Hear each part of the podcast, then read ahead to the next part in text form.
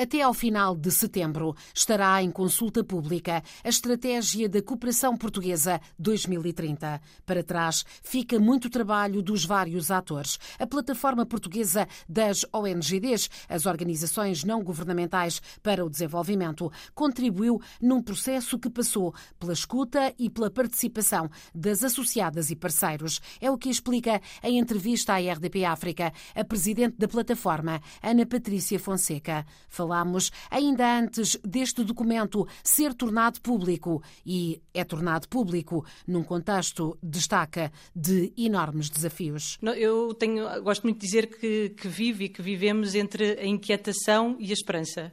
Vivemos eh, tempos muito desafiantes e que nos inquietam e que nos inquietam a nós, organizações da sociedade civil, a nós, plataforma, a mim particularmente, eh, esta complexidade das relações globais, todos os desafios globais que enfrentamos, as múltiplas crises, a crise climática, a crise migratória, a que acresceu agora a crise pandémica, a guerra na Ucrânia.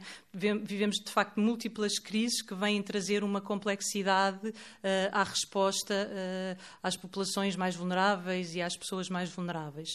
Uh, e isso tem impacto na forma como as organizações fazem o seu trabalho tem impacto uh, também na, na, forma como as organizações se posicionam nesta uh, arquitetura internacional da, da cooperação para, para o desenvolvimento. E aquilo que procuramos na plataforma e que a direção, que agora está há um ano e meio, mais ou menos. Eh, porque é, porque é rotativa, não é? Tem, tem várias associadas e vai rodando pelas, pelas várias organizações. Exatamente, sim. Os órgãos sociais da plataforma são compostos pelas associadas. A, a, a FEC, a Fundação Fé e Cooperação, a organização onde eu trabalho, está com a presidência da, da plataforma, uh, já, já, estava no mandato anterior com, uma, com a colega Susana Réfega. Uh, continuamos uh, neste mandato, agora comigo, mas com todas as outras associadas na direção, são, são novas nesta direção. E começámos uh, este nosso mandato num período uh, particularmente desafiante, em 2021, no meio da crise pandémica, uh, e, e, no dia em que começou a presidência portuguesa do Conselho da União Europeia. Foi também um momento histórico para Portugal, um momento marcante também para Portugal e também uma oportunidade para a sociedade civil poder fazer as suas reivindicações, apresentar as suas recomendações e ter um espaço relevante também neste que é e que foi um, um semestre relevante para Portugal. E, portanto, nós entramos, o nosso mandato começou, de facto, uh, com muita coisa a acontecer, uh, mas começámos também com muita vontade de poder agarrar os desafios e dar resposta a todas estas complexidades que as nossas associadas vivem e sentem, uh, porque estão todos os dias com as pessoas, com as comunidades muito próximas e, portanto, vivem uh, de forma muito íntima uh, as necessidades que as pessoas têm, mas também as suas expectativas, os seus sonhos, os seus anseios.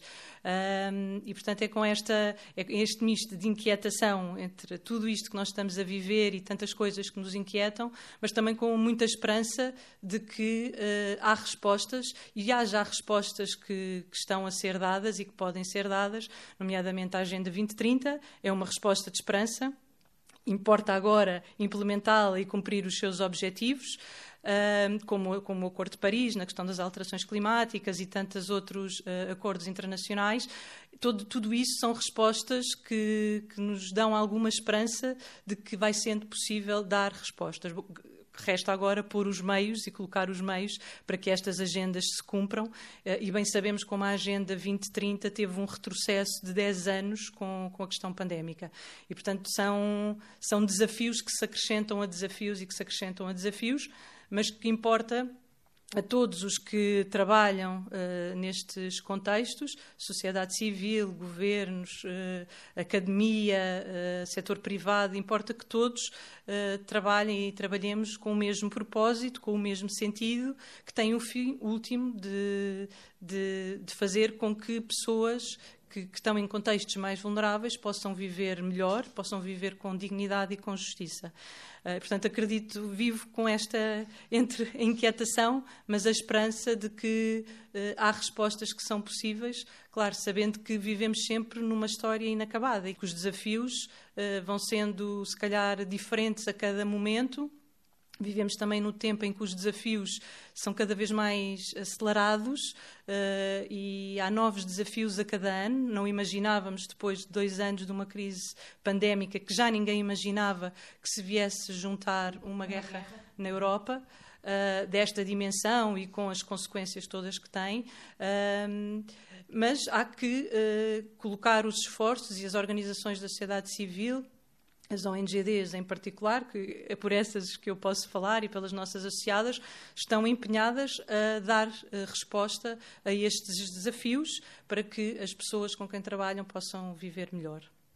Recentemente, a plataforma foi uma das, das estruturas ouvida também para um exame uh, muito importante à, à, cooperação portuguesa. Foram assinalados muitos pontos fortes uh, que tivemos a oportunidade de destacar. Esta possibilidade de Portugal estabelecer pontes, a cooperação descentralizada, uma série de questões, mas como grande falha, de facto, a verba alocada à, à cooperação e, e, também um, alguma, alguma dificuldade dificuldade em definir para onde é que se vai este Conselho para que uh, se aproveite aquilo que se conhece bem e não se disperse, uh, sobretudo num contexto de recursos muito escassos. E esse é o problema português e é o problema de, dos vários uh, continentes, uma vez que as necessidades estão em crescendo, como, como referiu, e os recursos não esticam e, de resto, acabam por ser desviados para, para outras urgências. Sim, sim de facto um, o, o, exame do, do CAD, da, da OCDE Portugal, de, faz 10 recomendações. Uma de facto é essa, é a necessidade de Portugal aumentar progressivamente as suas verbas para a ajuda pública ao desenvolvimento. Está muito aquém. É? Está muito aquém. Uh, uh, Portugal tem um compromisso internacional de alocar 0,7% do seu rendimento nacional bruto para a ajuda pública ao desenvolvimento e neste momento está em 0,18%. Portanto, está muito aquém uh, daquilo que são os seus compromissos internacionais e esta é, de facto, tem sido uma recomendação recorrente da plataforma. Eh, porque Portugal está desde sempre muito aquém e, e, ficamos bastante confortados com esta recomendação do, do CAD, que é também uma preocupação da, da plataforma. Eh, e, na verdade, Portugal reportou no último ano um, um, um aumento uh, da ajuda pública ao desenvolvimento relativamente ao ano anterior, a 2020, de 4%, mas uh, aquilo que chamava aqui também a atenção é a importância de nós podermos ler estes dados, os, da, os dados e os números contam histórias. Um, e, e, de facto Portugal teve este aumento este ano uh, muito devido à questão das doses e à doação das doses sedentárias de vacinas contra a Covid-19 para países uh, em desenvolvimento, para os países uh, com quem Portugal trabalha, para os parceiros de Portugal. Uh, mas, de facto, esta, esta questão coloca-nos aqui duas, duas questões. Uh, uma é que o, o, este, este, aumento foi possível devido a, a esta, às doses, à doação das doses sedentárias. Sem a doação e sem o valor uh, das doses sedentárias, o, não, não, teria havido aumento, na verdade, teria havido uma diminuição de, de 3%. Isto por um lado. Por outro lado, porque estas, estas doses eh, são de facto isso. Esta doação é de doses excedentárias. Portugal, como muitos outros países, compraram eh, doses uh, de vacinas contra a Covid-19, doses uh, acima das necessidades, uh, e de facto sobraram, mas essa compra, para além das necessidades de Portugal e de outros países, teve, um, teve consequências nos países em desenvolvimento que perderam capacidade de aquisição de, de, vacinas, porque não havia vacinas no mercado, tinham sido adquiridas por outros de forma sedentária. portanto, não há aqui, há, há, há de facto uma doação doação, eh, mas que não foi comprada com o propósito eh, de doar, como há outros mecanismos como a COVAX, que assim tem o propósito da compra, tem o propósito de, de ser para entregar para, para, países em desenvolvimento. Portanto, não foi aqui o, o caso de, de, Portugal, apesar de, nestes critérios de, de, contabilização destas doses sedentárias para a ajuda pública ao desenvolvimento, Portugal cumprir aquilo que são as orientações da OCDE nesta matéria e, portanto, Portugal cumpre e reporta cumprindo aquilo que são as orientações da OCDE nesta matéria. Foi um grande desafio a pandemia, revelou também todas as fragilidades, revelou estas desigualdades que, eh, que se agravaram eh, quando, se, quando o objetivo era a construção de uma parceria entre iguais. Estamos muito longe disso, eh, Patrícia? Sim, ainda estamos longe e aí a, a Cimeira Europa-África que, que ocorreu este ano teve teve também um papel relevante justamente para, para dizer que ainda estamos longe dessa parceria entre iguais, ainda há muito a fazer para que os países parceiros africanos estejam uh, à mesa das negociações em pé de igualdade com, com aquilo que são chamados os países doadores, ainda assim quisermos chamar. Uh, e, portanto, esta, esta lógica. Já não devíamos estar aí, não é? Já, já... Sim, já devíamos países estar doadores. Nas, exatamente, já devíamos estar na, na parceria e numa parceria de facto entre iguais, em que todos temos o mesmo peso à mesa das negociações. Ainda estamos longe disso. Uh, a plataforma também tem feito um trabalho uh, bastante profundo com outras plataformas de ONGDs dos países dos PALOP uh, e dinamiza uma rede, uh, a REPLONG, uma rede de plataformas dos países do, do, dos PALOP, justamente para trazer essa dimensão para, para a discussão, para a reflexão e depois também para, para a ação e para a vida de todos os dias porque não, não, podemos mais estar a definir formas como outros vão viver. É, precisamos todos de conversar sobre isso e todos ter uma, um papel, uma opinião e, e definir a partir de, um, de, uma ação concertada. Uh, há também essa crítica de, uma, de, alguma centralização e de serem as, ainda as ONGD de, do, do Ocidente, do Norte, a, a definir quais são os caminhos, quando já há estruturas que sabem para onde querem ir e uh, não há modelos que funcionem uh, em, em, todos os países da mesma forma, não é? E as pessoas que trabalham nesses países estarão com certeza em condições de trabalhar ao lado de outros, verdadeiramente ao lado, não submetidos a essas regras. Sim, exatamente, sim. E as nossas, as nossas associadas têm esse trabalho de parceria, de trabalhar com uh, outras organizações da, da, sociedade civil dos países parceiros uh, e não haver essa, já essa relação quase de submissão, não é? Portanto, esse é o trabalho das nossas associadas, é esse, é de trabalhar em parceria com uh, as organizações do, dos países onde trabalham e com quem trabalham. Cada vez mais é essa, e, e são essas as tendências da, da cooperação até a nível internacional. Uh, neste quadro de recursos muito escassos e de uma verba muito limitada, uh, uh, tem, penso, ganho cada vez maior importância a cooperação delegada. A União Europeia é o, maior doador internacional, mas isto veio de alguma forma subverter aqui o processo, esta cooperação delegada. E se, se, nos pudesse explicar o que é a cooperação delegada? Sim, a cooperação delegada é isso, é, é, é isso mesmo. É, a Comissão Europeia tem acordos de cooperação com com, com os países parceiros uh, e delega nos Estados-membros a implementação desse, desses programas de cooperação. No, em Portugal é delegada na, essa, a cooperação é delegada na, no Instituto Camões, que faz a gestão do, dos programas, uh, tem fundos, os programas têm fundos e as ONGDs concorrem uh, a esses fundos. Uh, mas, na verdade, esses, esses programas já estão delineados, já estão definidos, já estão traçados e uma das grandes preocupações da plataforma, das nossas associadas, é as, as, as associações e as ONGDs perdem capacidade de iniciativa e liberdade na, na, na, sua ação, porque, no fundo, eh, ao concorrer àqueles fundos, eh, é para eh, cumprir aquele programa e para implementar aquele programa. Portanto, não há esta livre iniciativa concorrendo a esses programas, porque é isso, é uma cooperação que é delegada num Estado-membro e que tem fundos aos quais uh, as ONGs concorrem. Há este dinheiro que vem de Bruxelas, depois há uma, há uma organização não governamental portuguesa, nomeadamente, que tem que ter todos os mecanismos preparados para concorrer num, num, num, processo que eu penso que será bastante complexo, que nem todas as organizações terão uh, recursos humanos para, para uh, responder uh, a, todos, a todos os parâmetros e depois, muitas vezes, acaba por, no terreno, também trabalhar com organizações locais. E até às vezes as organizações portuguesas trabalham mesmo em sinergia entre si, é assim? Sim, sim, sim, é assim. Há, há, parcerias, há consórcios entre organizações portuguesas e organizações dos países parceiros. Uh, e, portanto, é assim que, que, funciona. São programas complexos, de facto, uh, bastante exigentes do ponto de vista administrativo, financeiro, de reporte, tudo. Uh, e algumas or organizações portuguesas têm mais dificuldade em aceder e, portanto, daí também a importância da, das parcerias.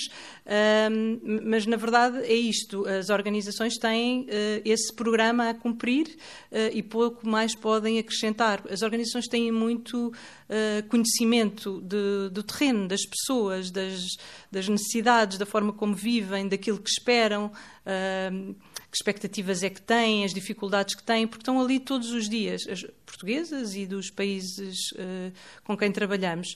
E, e, é, e este conhecimento profundo, íntimo que as organizações têm, é muito importante que seja trazido para as respostas uh, que são dadas àquelas pessoas.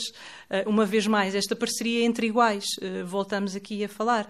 Uh, porque sem, sem isto corremos o risco de estar a dar respostas que não são as respostas que, que as pessoas precisam. Uh, e, portanto, esta, a, a, cooperação delegada, claro que vem, vem trazer um volume financeiro uh, grande uh, e oportunidades de implementar programas, mas, mas, tem este senão, de, estamos de facto a responder uh, às necessidades. Uh, claro que há todo um. Os programas são definidos entre a União Europeia e os, os países, portanto, não é. Mas é importante nesta definição ouvir, uh, as, ouvir as pessoas, ouvir as organizações da sociedade civil na definição também destes programas, que só assim é que podemos dar respostas que de facto são respostas. Uma das críticas que as organizações do Sul fazem é precisamente isso: é uma agenda definida por alguém que que não conhecerá, pode conhecer a realidade, mas que não a vive, não é? Uh, e, e, por outro lado, as, uh, as, balizas temporais, às vezes há quebras nos programas, não há uma visão de, de longo prazo e as coisas têm que, que caber na, precisamente nas categorias que estão pensadas, é isso. Não deve ser nada fácil. É um puzzle, não? Sim, é, sim, é um puzzle. Tem que caber num cronograma, que tem que caber num, num orçamento. É tudo um puzzle que se faz, com, mas com esta grande eh, ideia de poder ser resposta a uma necessidade. Um, e, e, por isso é importante que não seja isso mesmo que estava a dizer, não é? Que não seja alguém que pouco conhece da realidade a definir os objetivos, o programa. É preciso ouvir as pessoas, estar com as pessoas para poder responder melhor àquilo que são as suas necessidades. E as organizações da sociedade civil aí estão muito bem posicionadas porque estão ali todos os dias a viver com, com as pessoas. Uh, e a plataforma tem insistido muito neste papel Uh, e na relevância das organizações da sociedade civil na construção uh, das políticas públicas e dos programas de cooperação e de ser de facto um trabalho em conjunto e em colaboração. Uh, claro que, e desde, desde o desenho da, das políticas públicas e dos programas até à sua implementação, à sua monitorização e à sua avaliação, para depois, no seguinte, fazermos melhor. Uh, e temos insistido muito nisto, não é? Da, da, da sociedade civil ter um papel relevante na, na definição e no acompanhamento e monitorização e avaliação das políticas públicas. Agora, este é o momento, não é? Porque está a ser definida a estratégia. Como é que, como é que está a correr esse trabalho? Qual é a receptividade também uh, para, uh, para serem acolhidas as vossas propostas e das vossas associadas do Sul? Sim, nós associadas parceiras, desculpa. nossas parceiras, sim, as organizações parceiras. Uh, nós temos, nós já começámos a trabalhar este processo já Desde, em 2020 que começámos a trabalhar, uh, o, o, anterior conceito estratégico da cooperação portuguesa tinha um período de vigência 2014-2020, portanto terminou no fim de 2020 e nós durante o ano 2020, nesse grande ano conturbado da, da pandemia, uh, reunimos as nossas associadas para fazer um processo de reflexão interna e de concertação sobre a cooperação uh, portuguesa ouvindo também os nossos parceiros no, nos países.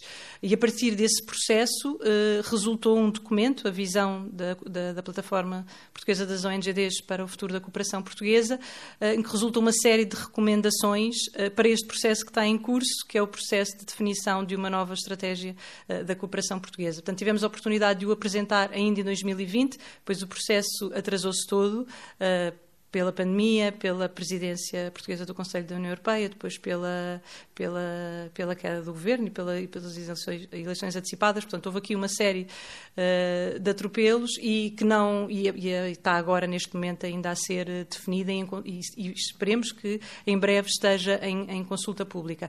Nós, a plataforma com as associadas, apresentámos em 2020, durante o ano de 2021 Tivemos a oportunidade de apresentar também ao, ao Governo português, à, à, Secretaria de Estado nos Negócios Estrangeiros e da Cooperação, uh, este documento, uh, ao Instituto Camões, uh, à Assembleia da República, aos deputados e aos diferentes grupos parlamentares na Assembleia da República, também nos parece um ator muito relevante em todo este processo.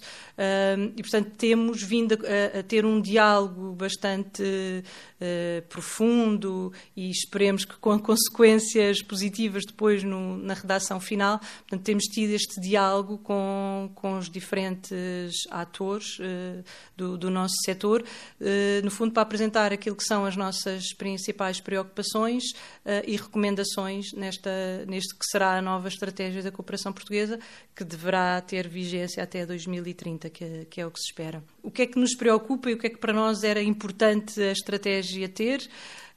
Um, anterior, o anterior conceito estratégico ainda vinha nos, nos ODM, não é? nos Objetivos de Desenvolvimento do Milénio. Portanto, ainda não está alinhada com a nova, com a nova Agenda 2030, nova, que agora já não é nova, mas com a Agenda 2030. E, portanto, uma das nossas preocupações é que, e acreditamos que, que assim será, é que a estratégia da, da cooperação portuguesa se alinhe uh, com aquilo que são os compromissos, as metas, os objetivos de, da Agenda 2030.